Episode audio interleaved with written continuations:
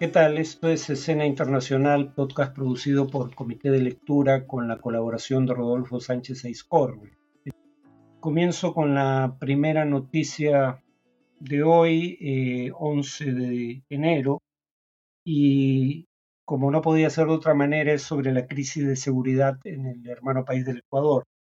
Eh, según la policía ecuatoriana, al menos han habido 11 muertes, 70 detenciones y 17 presos recapturados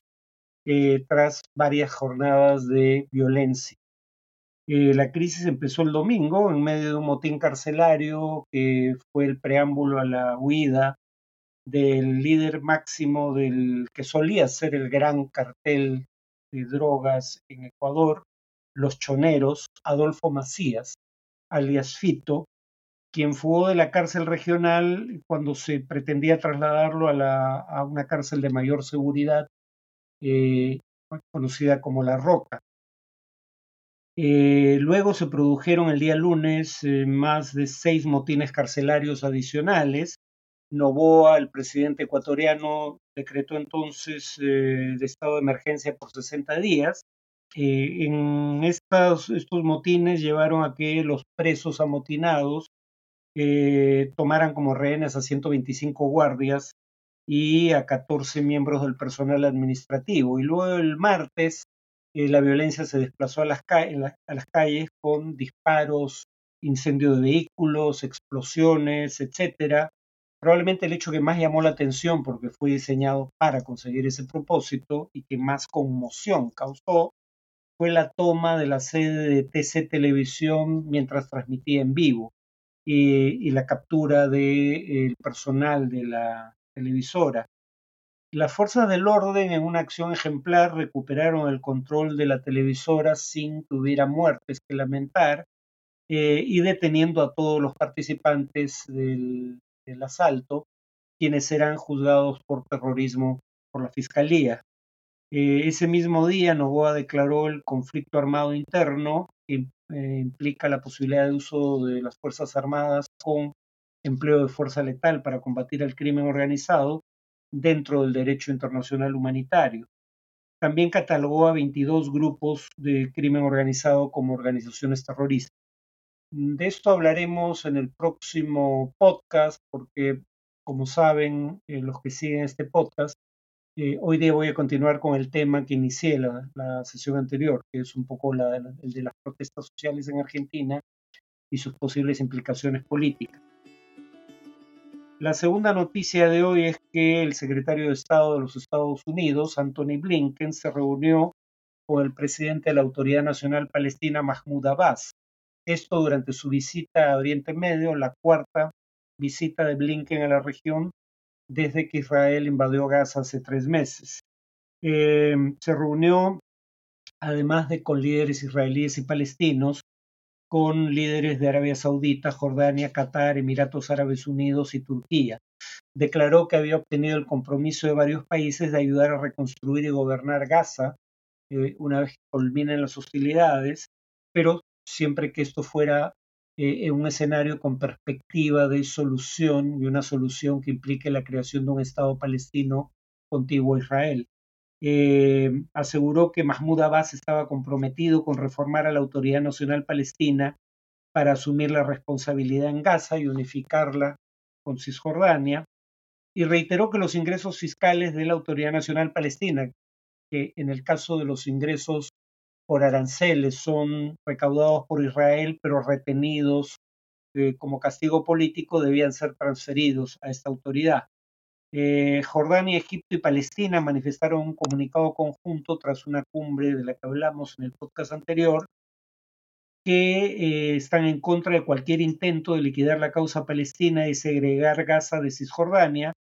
así como de cualquier intento de desplazar forzosamente a la población de Gaza. Eh, pero claro, el gobierno de Netanyahu se sigue oponiendo a virtualmente todo esto, en particular la creación de un Estado palestino de manera explícita, eh, y Mahmoud Abbas eh, carece de credibilidad y legitimidad entre su propia población, a juzgar por las encuestas, entonces digamos que esto es una tarea cuesta arriba, si es que es posible. Finalmente, en Colombia desciende la cifra de líderes sociales asesinados, aunque sigue siendo elevada. Colombia es el país con el mayor número de líderes eh, sociales asesinados por año desde hace mucho tiempo. Acá se incluye tanto a defensores de derechos humanos como a líderes sociales.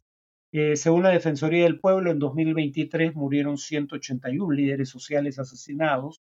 Eh, eso es una disminución de 34 o un 16% respecto a los 215 que murieron en 2022, pero probablemente siga siendo eh, la mayor cifra a nivel mundial. Eh, las principales víctimas fueron líderes indígenas y comunales, con 37 homicidios cada uno, eh, seguidos de líderes campesinos, víctimas de 13 homicidios, líderes de la comunidad afrodescendiente, 10, y líderes de la comunidad LGTBI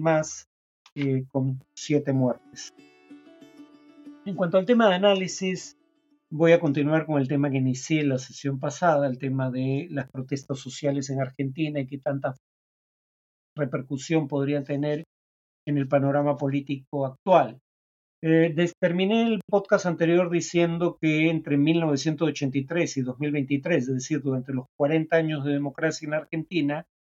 había habido siete gobiernos peronistas y solo tres gobiernos no peronistas, y solo uno de los tres gobiernos no peronistas concluyó el mandato, el de Mauricio Macri. Y que eso, cuando menos en parte, se explica por el hecho de que en esos 40 años de democracia hubo 42 huelgas, pero pese a que hubo muchos más gobiernos peronistas que no peronistas, de esas 42 huelgas en total, 26 fueron contra los gobiernos no peronistas. Y si alguien dijera que la razón por la cual eh, hay menos huelgas con gobiernos peronistas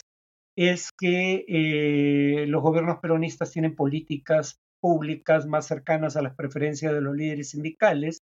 Yo recordaría que ese claramente no fue el caso de eh, Saúl Menem,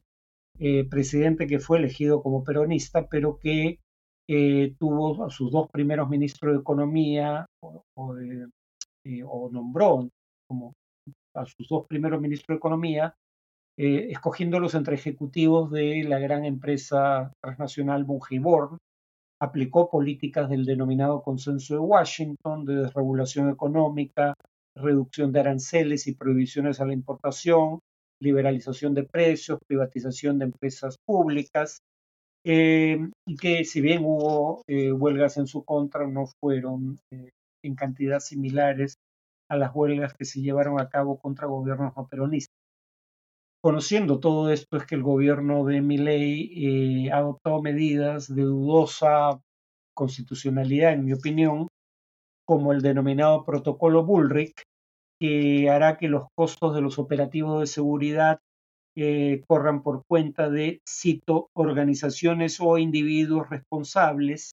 de protestas que impidan la libre circulación. Eh, y luego eh, Sandra Petovelo, ministra de Capital Humano, dijo que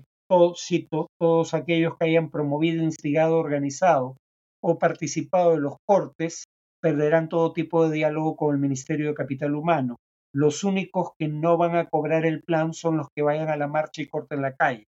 Ya lo dijo el presidente, el que corta no cobra.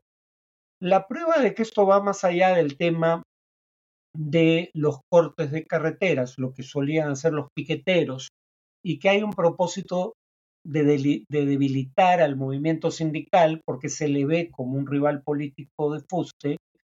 eh, como había hecho uno de los eh, mentores eh, políticos de Milley, Margaret Thatcher en el Reino Unido,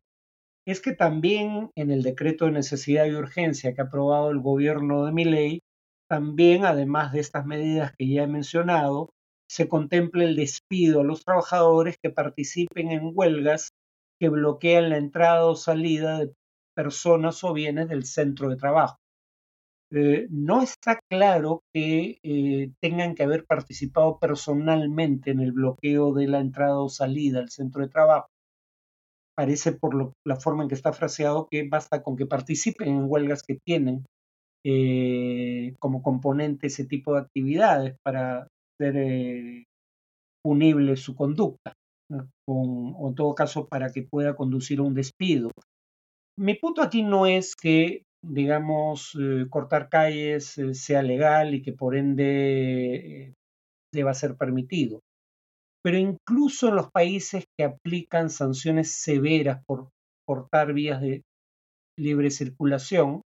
las penas son de prisión, penas privativas de libertad, pero no penas privativas de programa social. O sea, la persona que corta una calle, bueno, sancionala a ella, pero no sanciones a sus hijos privándolos de los beneficios sociales que reciben del gobierno. Eh, lo mismo con el tema de hacer pagar a los sindicatos el costo del empleo de la fuerza de seguridad ahí donde se corten carreteras. Nuevamente, el punto no es que no pueda ser penalizada la práctica, el punto es que no es una pena razonable en un Estado de Derecho el tipo de penas contempladas. Además, habría que recordar que los sindicatos son un tipo de organización muy peculiar, porque tienen lo que los economistas llamarían un problema de acción colectiva. Pónganse en la posición de un individuo eh, que es trabajador de una empresa en la que se produce una huelga. Su lógica al momento de decidir si participar o no de la huelga sería la siguiente. Si como producto de la huelga hay sanciones como las que acabo de describir, me conviene no estar involucrado en la huelga para no ser víctima de esas sanciones. Pero además, haya o no haya sanciones contra quienes participan de la huelga, si la huelga tiene resultados, yo como trabajador me voy a beneficiar, porque los beneficios concedidos a los huelguistas no son únicamente para los miembros del sindicato, para quienes participaron en la huelga, son para el conjunto de los trabajadores de la fábrica, del negocio o del sector en caso de que sea una negociación colectiva, eh, digamos, eh, de nivel de rama de industria, por ejemplo. Entonces pónganse a pensar, si participo de la huelga puedo ser sancionado, no me conviene participar. Si no participo de la huelga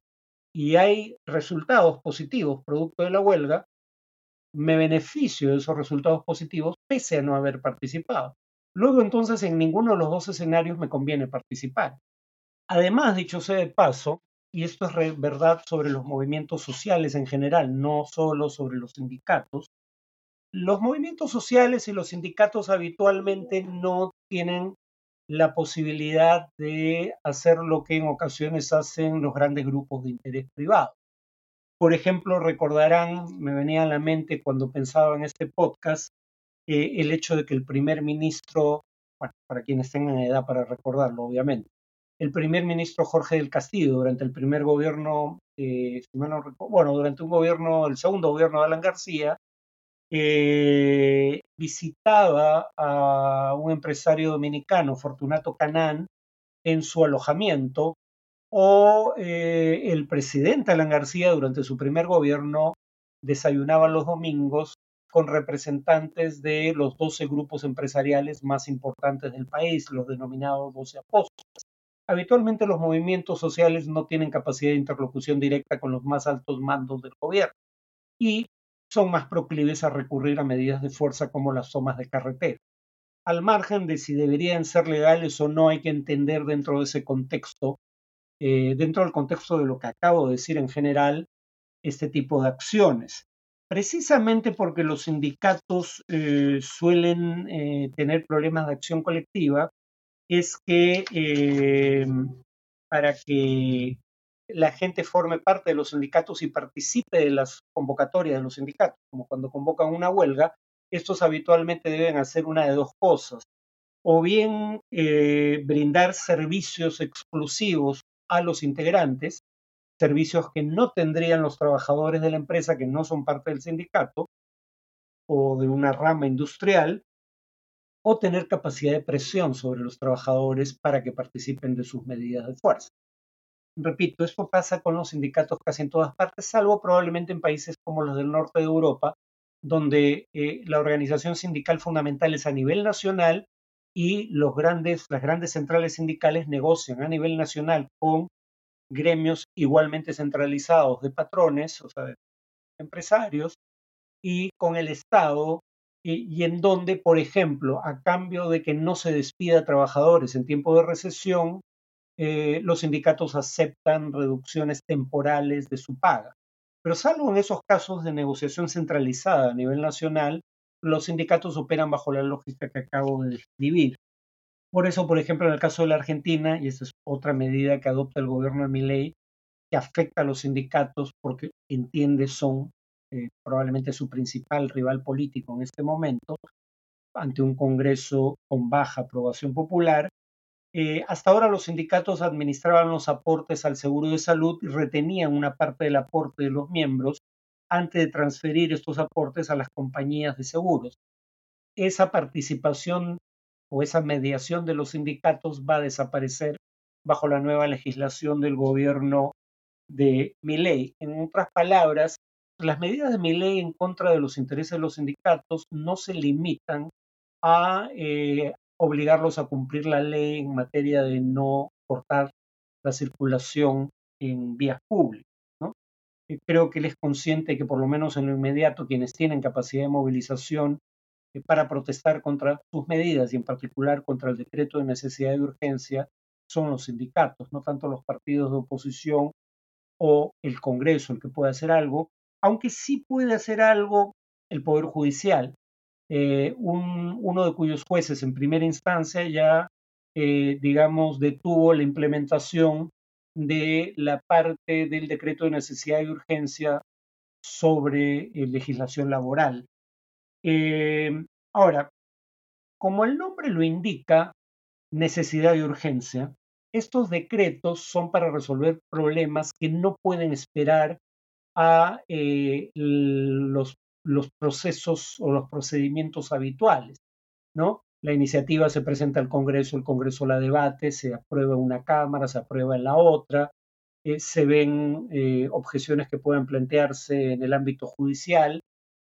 Cuando hay situaciones de emergencia o de urgencia, como dice el nombre de este tipo de decretos, se entiende que se den los mismos. El problema es que muchos creen, y yo tiendo a coincidir, que Milei ha querido hacer una reforma integral del Estado argentino, no solo de la política económica, de la forma en que está diseñado el Estado eh, a través de uno de estos decretos para evitar el debate eh, democrático de las normas. La prueba de que no hay necesidad o urgencia de alguno de las eh, 300 medidas contempladas en el decreto de necesidad de urgencia, es que, por ejemplo, una de ellas deroga una ley de warrants de 1914. Si la ley estuvo vigente desde 1914, todo parece indicar que no hay ninguna urgencia para eh, derogarla a través de un decreto de necesidad de urgencia.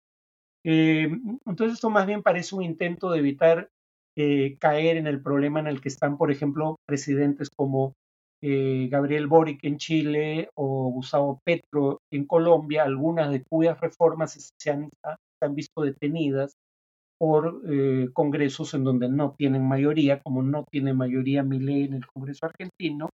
ni siquiera con sus aliados, al menos no está asegurada una mayoría, eh, y por eso usa este mecanismo de pletos de necesidad de urgencia y declara una situación de emergencia económica por dos años para eh, sortear en la medida de lo posible el Congreso eh, y gobernar por decreto. Y claro, el Congreso para derogar estas medidas requeriría mayoría absoluta en ambas cámaras. Eh, si mi ley eventualmente va a utilizar el decreto de necesidad y urgencia como medio para negociar con el Congreso o lo va a utilizar para enfrentar al Congreso está por verse. Él ya ha indicado, un poco acercándose más a este segundo escenario, en caso de que el Congreso eh, lograra derogarlo, o en todo o en parte, él llamaría un plebiscito. Hasta donde yo recuerdo, en Argentina, la convocatoria de un plebiscito vinculante requiere aprobación del Congreso. Si no tienes mayoría para aprobar tu decreto, no vas a tener mayoría para aprobar un plebiscito que intente restablecer el decreto que habría derogado el Congreso. Entonces, claro, esto ha llevado a que algunos eh, analistas, como Andrés Malamud, analistas argentinos, digan, Perú es un anticipo de lo que podría pasar.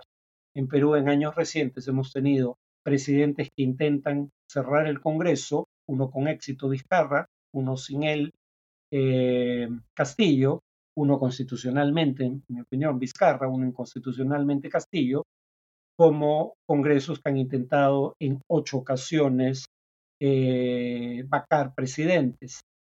en, en dos de ellas con éxito, Vizcarra y Castillo precisamente. Entonces, podría plantearse un escenario como el peruano, pero ahí entra a tallar en favor de Argentina y con esto concluyo un hallazgo de las investigaciones empíricas sobre estos temas. El 73% de las rupturas democráticas en el mundo desde el año 2000 se produjeron en países con un PBI per cápita inferior a los 6.602 dólares. En 2002 el PBI per cápita de la Argentina era de 13.500 dólares. Ese es un dato que juega en favor de la continuidad del régimen constitucional en Argentina eh, y hace también menos probable que incluso si fuera dentro de la Constitución, eh, esta crisis se resuelva eh, con una de las partes pateando el tablero. Bueno, eso es todo por hoy. Nos vemos en el siguiente podcast.